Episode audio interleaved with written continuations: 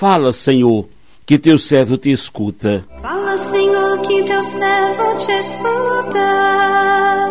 Tua palavra fortalece a nossa luta.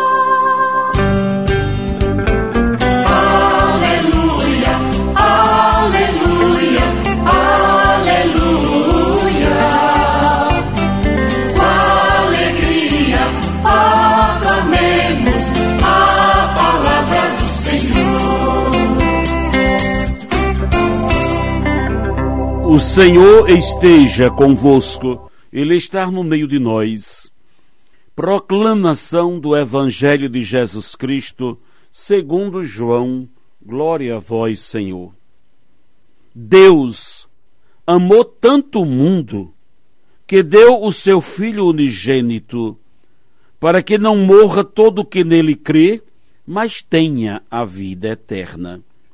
De fato, Deus não enviou o seu Filho ao mundo para condenar o mundo, mas para que o mundo seja salvo por ele. Quem nele crê não é condenado, mas quem não crê já está condenado, porque não acreditou no nome do Filho unigênito. Ora, o julgamento é este. A luz veio ao mundo, mas os homens preferiram as trevas à luz, porque suas ações eram más.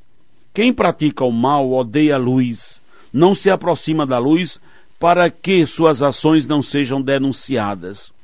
Mas quem age conforme a verdade, aproxima-se da luz para que se manifestem que suas ações são realizadas em Deus. Palavra da salvação. Glória a vós, Senhor. Aleluia,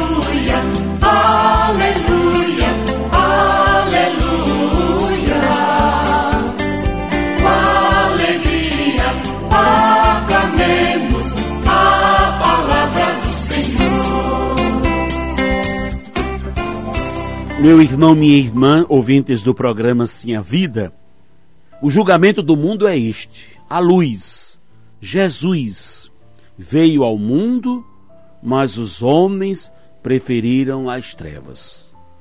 Portanto, a medida para o nosso julgamento final é crer ou não em Jesus, que veio ao mundo como a salvação que Deus nos oferece para nos libertar do pecado.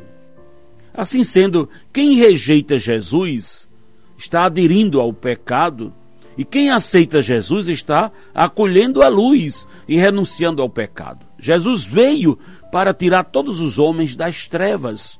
E quem rejeita a sua luz vive nas trevas e é condenado pelas suas próprias obras. Com efeito, quem não crê em Jesus pratica o mal, porque não se aproxima da sua luz e não adere ao seu projeto de salvação.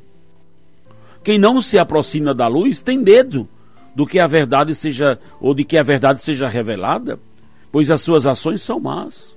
A luz é a verdade que esclarece e nos tira da ignorância. Ela nos dá o norte, a direção para caminharmos seguros. A fé em Jesus Cristo é o meio mais eficaz para que nos aproximemos da luz de Deus. Pois ele não veio ao mundo para condenar as nossas más ações, mas justamente para nos ajudar a não mais cometê-las. O pecado é o que nos afasta do convívio com Deus e Criador. A salvação de, de Jesus implica, porém, que, em que nós o acolhamos e não o rejeitemos. Acolhemos a Jesus quando vivemos segundo a Sua palavra, seguimos os seus ensinamentos. Não adianta apenas dizer que cremos em Jesus se não dermos ouvido ao que Ele próprio veio nos ensinar e agirmos conforme a cartilha do mundo em que vivem nas trevas. Todavia, confiando em Jesus, seguindo a sua luz e nos entregando as suas sugestões, nós poderemos praticar as boas ações pelo poder do seu Espírito Santo. Ainda há tempo, ainda há tempo para que o mundo seja salvo. Ajudemos, portanto, a iluminá-lo com a luz de Deus que recebemos no nosso batismo. O que você entende por irradiar a luz de Deus? Como é que você poderia iluminar o mundo com a luz de Cristo? Qual é a virtude em si que mais revela ao mundo a luz de Jesus? Você crê em Jesus como luz para a sua vida? Você tem tido a coragem de ficar debaixo da luz, embora que a sua verdade seja descoberta? Qual seria, seria o primeiro passo para você fazer isto? Meu irmão, minha irmã, o fato é o amor que Deus tem por este mundo.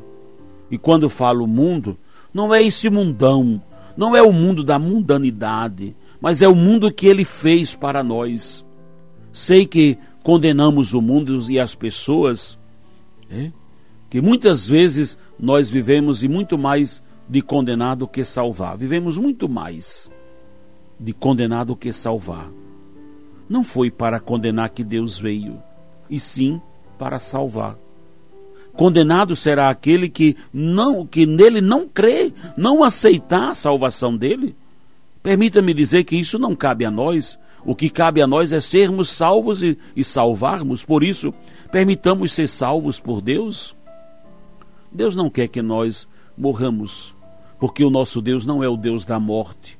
O nosso Deus é o Deus da vida. Não podemos proclamar a morte de ninguém, nem a nossa, como se fosse algo de, de Deus.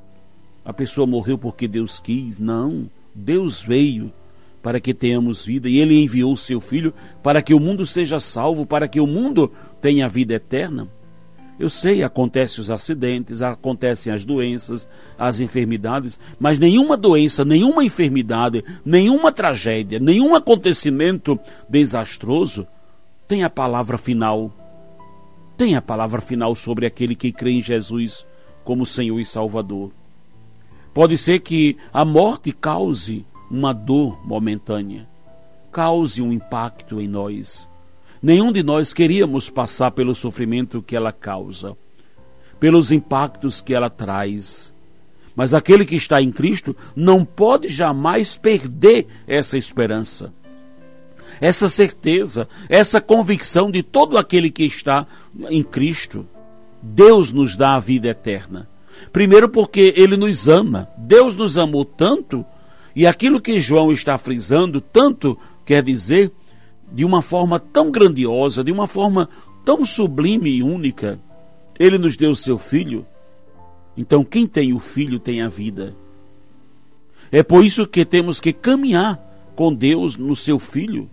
E o seu filho está aqui, está na Eucaristia, é o seu corpo e o seu sangue.